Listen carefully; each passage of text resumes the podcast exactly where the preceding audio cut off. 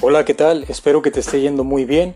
Gracias porque me das la oportunidad de compartir contigo una reflexión acerca de la palabra de Dios. Gracias porque le das play a este podcast. Me presento, yo soy el pastor Ismael Santa Rosa y es un gusto para mí tener la oportunidad de compartir este breve mensaje contigo. Eh, espero que te esté yendo muy bien. Me gustaría que invirtieras unos minutos en esta reflexión que te quiero compartir el día de hoy. El tema de la reflexión de hoy es Él pelea mis batallas y al decir Él, de quien estamos hablando es del Dios Todopoderoso, ese Dios que se reveló al pueblo de Israel, ese Dios conocido como el gran yo soy, el Todopoderoso, Jehová, Jehová de los ejércitos. Y quisiera que hacer una, una remembranza del tema que se estuvo hablando en el podcast pasado, y te hablaba acerca de cómo Israel fue enviado a conquistar tierra de gigantes. Sin embargo, ellos tenían miedo, pero no eran los únicos que habían sido enviados a conquistar tierra de gigantes. Estaban sus primos, los de Edom, estaban también los hijos de Lot, que era la, la, población de Moab y Amón, que también habían sido enviados a conquistar tierra de gigantes.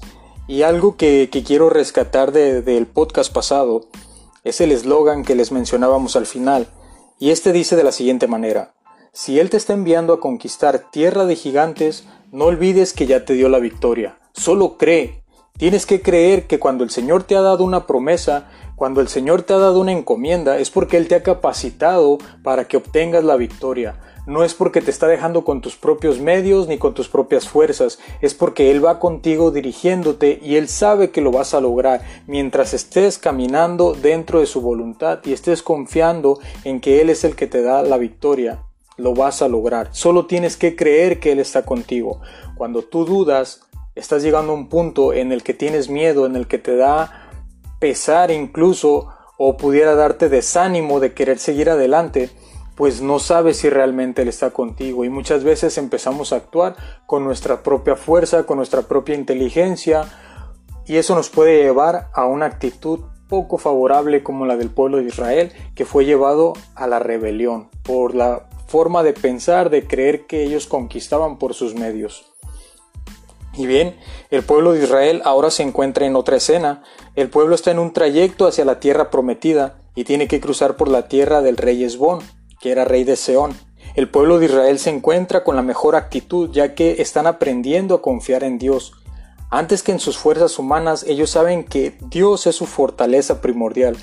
Parece que aprendieron la lección en Cades Barnea, no les conviene dudar del poder de Dios, y claro que no lo iban a hacer, después de haber visto la mano poderosa de Dios y cómo Dios había provisto lo necesario para ellos, ahora no tenían razón para dudar.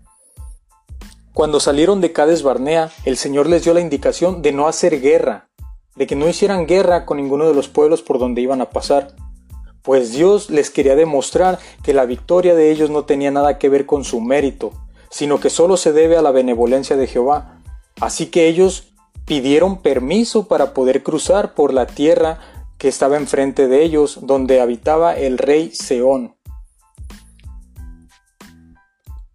Y dice la palabra de Dios en Deuteronomio 2, capítulo 27 al 29, que ellos mandaron una comitiva para hablar con el rey y le dijeron de la siguiente forma, Voy a pasar por tu tierra, iré por el camino principal sin apartarme ni a diestra ni a siniestra la comida que yo me coma me la venderás a cambio de dinero y también me venderás el agua que yo beba. Solo pasaré a pie, como me permitieron hacer los hijos de Saúl que habitan en Seir y los moabitas que habitan en Ar. Tenemos que cruzar el Jordán y llegar a la tierra que el Señor nuestro Dios nos va a dar. Dice que ellos querían hacer las cosas correctamente y de una forma apropiada sin romper las leyes de otro pueblo. Por eso es que mandan embajadores para hacerle la petición a Seón. Nuestro Dios es un Dios de orden y Él se agrada cuando nosotros hacemos las cosas de forma correcta, cuando hacemos las cosas del modo debido, de la manera en que debe ser. Aunque para la gente que no tiene temor de Dios esto pudiera parecer una tontería, una pérdida de tiempo o algo ridículo, nosotros sabemos cómo debemos proceder y no debemos dejarnos llevar, aunque ellos disfruten de hacer trampa o de ser gandallas, de ser abusivos. Sabemos que esto no nos da la paz que proviene de Dios. Cuando nosotros actuamos de una manera ventajosa, sabemos que al final no te quedas con la tranquilidad, pues empiezas a pensar que las demás personas que están alrededor de ti van a actuar de la misma forma y esto te lleva a una desconfianza, a querer actuar primero, a querer sacar la mayor ventaja posible. Imagínate si tú estás en medio de una situación donde todos piensan de esta forma. No podemos disfrutar de la garantía de sentirnos seguros, de sentirnos en paz y de saber que estamos disfrutando el fruto de nuestro esfuerzo porque estamos a la expectativa de quién me va a robar, ¿Quién quiere sacar ventaja? No, primero yo. Entonces vivimos con una incertidumbre y una incomodidad que la verdad no nos trae paz. Sin embargo, cuando nosotros vivimos haciendo lo correcto como hijos de Dios, tenemos la tranquilidad de que en Él está puesta nuestra esperanza, de que no vamos a ser defraudados, de que no debemos de vivir con ese pensamiento de querer sacar ventaja de los demás, pues sabemos que Dios provee lo necesario para nosotros y sabemos que somos hijos de Él y Él como Padre tiene cuidado de nosotros. Él nos brinda esperanza y esa esperanza no está basada en la ventaja que yo puedo sacar de otros, sino en lo que Dios me está brindando a mí. Sin embargo, hacer las cosas de la manera correcta en la vida no quiere decir que no tendremos dificultades. De hecho, cuando se trata de hacer las cosas como Dios manda, es cuando parece que no funcionan, o que no es lo más conveniente. Por ejemplo, en una ocasión, un amigo llamado Brandon, es un amigo muy cercano, pasó una experiencia en la universidad y les cuento. Varios alumnos con promedio eh, no aprobatorio pagaron para que el secretario de la facultad les arreglara las calificaciones por una más conveniente, vamos a decir así, por una aprobatoria. Y Brandon se dio cuenta. Sin embargo, él no tenía necesidad de hacer esto porque pues él realmente tenía una calificación, eh, no vamos a exagerar, voy a decir una calificación aprobatoria, un promedio aprobatorio. No obstante, él se dio cuenta de quiénes habían pagado y quién había hecho el arreglo para mejorar las calificaciones. Cuando los maestros, la junta de maestros, se dio cuenta de que las calificaciones no eran las que ellos habían, las que ellos habían puesto, se hizo un relajo en la facultad y para remediar el asunto, el secretario que había hecho la trampa comenzó a poner a varios de los que supuestamente él se las había corregido, se las puso como las tenían anteriormente. O sea, si tenían un 6 y le pagaron y les puso un 8 o un 9, él para no meterse en líos empezó a ponerles el 6 otra vez a todos, pero lamentablemente empezó a ponérselo a más personas de las que debía, porque pues no se acordaba él en realidad de a quién se lo había corregido y a quién no. Él simplemente estaba enfocado en cobrar por hacer el favor. Entonces, a la hora de que vio el peligro, no quiso arriesgar su pellejo y dijo, ¿sabes qué? Es mejor echarme a los alumnos encima que a, los, que a la dirección, porque la dirección me va a correr, sin embargo los alumnos no pueden hacer nada. Yo pienso que esto pudo haber sido su pensamiento porque empezó a afectar a varios estudiantes. Entonces, entre esos estudiantes que afectó estaba Brandon. Y la verdad es que Brandon estuvo en una situación en la que no pudo hacer nada para que le corrigieran esto, este, esta injusticia. Y Brandon se, se sintió entre la espada y la pared, pues tenía que exponer a los que él conocía, que de hecho también eran amigos de él, y los tenía que exponer, o quedarse callado y simplemente dejar que las cosas se solucionaran. Y pues lamentablemente esta historia no, no tiene un, un, final como uno lo esperaría. Brandon tuvo que, tuvo que dejar la escuela. Y lo que quiero resaltar con esto es que dentro de nuestra vida muchas veces no hay finales felices. Los finales felices están ausentes. Y fue lo mismo o algo muy parecido que le pasó al pueblo de Israel.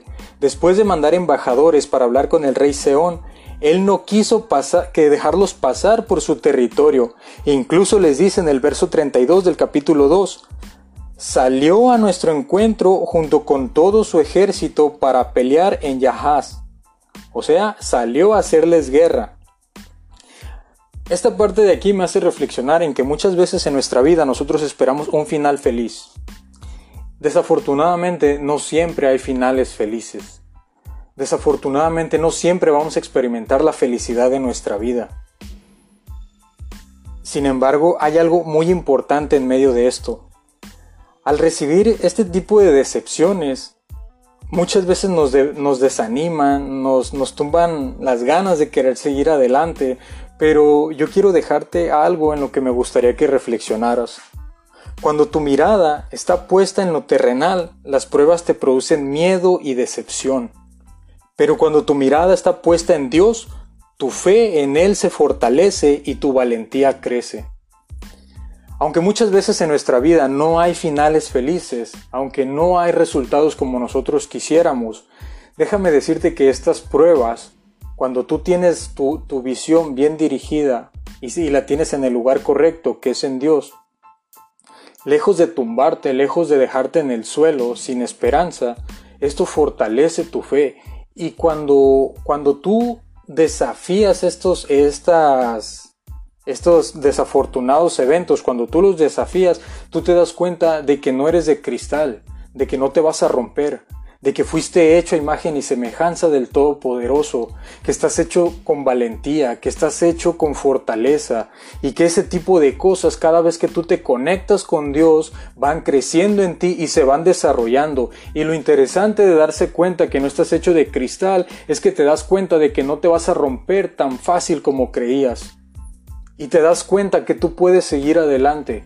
Te das cuenta que las cosas no están perdidos. Mi amigo Brandon en la universidad aprendió a poner su problema en manos de Dios, y aunque le dolió mucho y sintió que la vida se le acababa y habían sido tres años desperdiciados, podría decirse así, en la universidad, aprendió que cuando pones tus planes en manos de Dios, no importa quién intente arruinarlo, o no importa si alguien los arruina, no importa si, si, si te destruyen los planes. Aquí lo que importa es que nunca van a lograr robarte lo que Dios tiene para ti. Brandon aprendió que vale la pena hacer las cosas de la manera en que agrada a Dios. Porque al final de cada circunstancia, tu fe se fortalece y la recompensa de parte de Dios es lo mejor para tu vida. Israel cuando se enfrentó a esta situación con el rey de que no los dejó pasar y que salió a hacerles frente y hacerles guerra, Israel no intentó tomarlos a la fuerza, ni tampoco y quiso como cobrar venganza o decir, ah, no nos vas a dejar pasar, pues lo vamos. No, no, no. Israel lo que hizo fue dejarse guiar por Dios. Y la historia dice en el verso 33 que el Señor les entregó en sus manos a este pueblo y los derrotó al rey y a sus hijos y a todo el pueblo que había salido al encuentro de ellos. Deuteronomio 2.33 dice esto. O sea, el Señor les garantizó una victoria porque ellos no basaron su fuerza como un medio para poder conquistar o para poder cruzar este, a la fuerza, sino que ellos pidieron dirección de Dios y Dios les entregó en sus manos al rey de este pueblo y no solamente al rey, sino al pueblo completo. No quiero que pienses que te cuento una historia con, un, con una, no sé, una historia color de rosa. Para serte honesto, Brandon, mi amigo, nunca regresó a la universidad. De hecho, no se volvió a parar en esa escuela y por un buen tiempo lo recordaba con nostalgia y le dolía y él quería regresar. Pero lo que sí te puedo decir y asegurar es que Brandon encontró lo que Dios tenía para él y que Él es feliz en lo que ahora está haciendo. Sirve a Dios en un área que Él jamás se imaginó. Quiero decirte que los cristianos no estamos en la tierra para hacer lo que el mundo nos permita o lo que el mundo quiere que logremos nada más. No estamos aquí para hacer nada más lo que, lo que al mundo le parece que podemos hacer. No estamos aquí nada más para hacer lo que tus maestros creen que tú puedes lograr. No estamos aquí para hacer nada más lo que tus papás creen que puedes lograr. No estás aquí nada más para hacer lo que todos en tu comunidad hacen. Yo crecí en una comunidad donde era, era mi generación fueron como los que iniciaron con el boom de entrar a estudiar a la universidad. Pero desde que yo estaba niño yo miraba que la mayoría de personas se enfocaban en trabajar en la construcción o en un ingenio, que es una, fábrica donde se produce azúcar en la comunidad. Y yo creía que ese era, que ese era el, ahora sí que, que, la línea que yo iba a seguir, que ese era lo que estaba eh, planeado para mi vida. Pero cuando tú vas creciendo y vas conociendo y vas incursionando en las ciencias, eh, en el estudio, tú te vas dando cuenta que hay un mundo muy grande y que tú tienes oportunidades, que no estás limitado a, cierto tipo de trabajo, que puedes entrar en ciencias de la salud, ciencias de la comunicación, en muchos tipos de ciencias que existen. Pues es lo mismo cuando tú caminas en la vida cristiana, es lo mismo cuando tú caminas de la mano de Dios. Tú no estás aquí para hacer nada más lo que el mundo te dice que vas a lograr o que vas a hacer. Tú estás aquí con la finalidad de cumplir el propósito de Dios en tu vida. Tú estás aquí para hacer lo que Dios quiere que hagas de tu vida. es esa es la razón por la cual estamos aquí. A veces vas a escuchar a la gente decir, eso no es para ti. Tú no tienes futuro en ese trabajo ni en esa carrera. Incluso tus padres pueden desanimarte. Es más, ¿para qué irnos tan lejos? Tú mismo no sientes la seguridad de hacer algo porque crees que lo vas a estropear. Pero quiero decirte que aunque nadie apueste 50 centavos a que tú vas a lograr algo importante o lo que a ti te guste en tu vida, Dios lo apuesta todo por ti sin restringir el precio, sin escatimar. La Biblia dice que Él mandó a su Hijo a morir por ti, porque Él sabe que tú vales mucho y no quiere dejarte como adquisición del pecado, no quiere dejarte en una situación de estancamiento, no quiere dejarte atado a esa corrupción. Por eso es que Él pagó con la vida, o sea, Él se entregó a sí mismo para liberarte de ese pecado, para que tú puedas maximizar tu potencial en sus manos, de tal forma que tú puedas lograr el propósito de Dios en tu vida. Y déjame decirte que aunque la gente te diga que no puedes, que no lo vas a lograr, que no es lo tuyo, cada mañana que tú abres los ojos, Él está ahí, apostando a que tú lo vas a lograr, a que tú vas a llegar a cumplir su propósito en tu vida y cada día es una oportunidad más. No es un día más eh, que, estabas, que estás viviendo, es un día menos que te falta para alcanzar la victoria. Solo quiero decirte que primero que nada arriesgate, ve con todo, pero sobre todo en compañía de Él. Invítalo a tus planes y tus planes se van a sintonizar con los de Él. Solo tienes que creer. Créelo, Él está contigo y Él lo apuesta todo por ti. Él lo da todo por ti, Él dio su vida por ti. Ahora solo tienes que creer. Con esta reflexión yo quiero motivarte y quiero invitarte a que no dejes que lo que otras personas puedan decir de ti cause mella. Que lo importante, lo realmente importante es lo que Dios tenga para ti. ¿Cómo lo vas a descubrir? A través de la comunión con Él. ¿Y a qué me refiero por comunión? A la oración. La oración es fundamental. Una mujer muy inteligente me dijo una vez, cuando tú oras, hablas con Dios. Y cuando tú lees la Biblia, Él habla contigo. De esta forma es que tú estás en comunión con Él y así es como vas a descubrir lo que Él tiene para tu vida. Te quiero robar un minuto más y quiero pedirte que ahí donde me estás escuchando, si te es posible cerrar tus ojos, me acompañes en esta oración que quiero hacer por ti. Señor, te doy gracias en este momento por tu palabra y gracias por el infinito amor que tú tienes por mí y por el que me está escuchando o la que me está escuchando en esta ocasión. Gracias porque tú sigues teniendo tantos planes para nosotros tan maravillosos, sigues teniendo cuidado de nosotros y nos amas tanto que no has escatimado en apostarlo todo por nosotros. Ahora permítenos, Señor, poder sintonizarnos contigo Permítenos poder caminar en dirección hacia donde tú nos vas a dirigir. Que si ha habido personas que nos han desanimado, que han querido desbaratar nuestros sueños, arruinar nuestros planes, no permitas que eso nos dé para abajo, sino que al contrario, Señor, que podamos ser fortalecidos en ti y que podamos obtener la victoria. Te pido que fortalezcas la fe de aquel que empieza a creer en ti, Señor, y aquel que aún le cuesta trabajo creer, te pido, Señor, que tú seas con él que tú le des esa fe que se necesita para creer y que puedas llevarlo de la mano, Señor, a descubrir cómo puede crecer, desarrollar y fortalecerse en ti. Los pongo en tus manos y te doy gracias, Padre, por tu amor, por tu misericordia y por tu bondad. Que a ti sea la honra y la gloria en el nombre del Padre, del Hijo y del Espíritu Santo. Amén.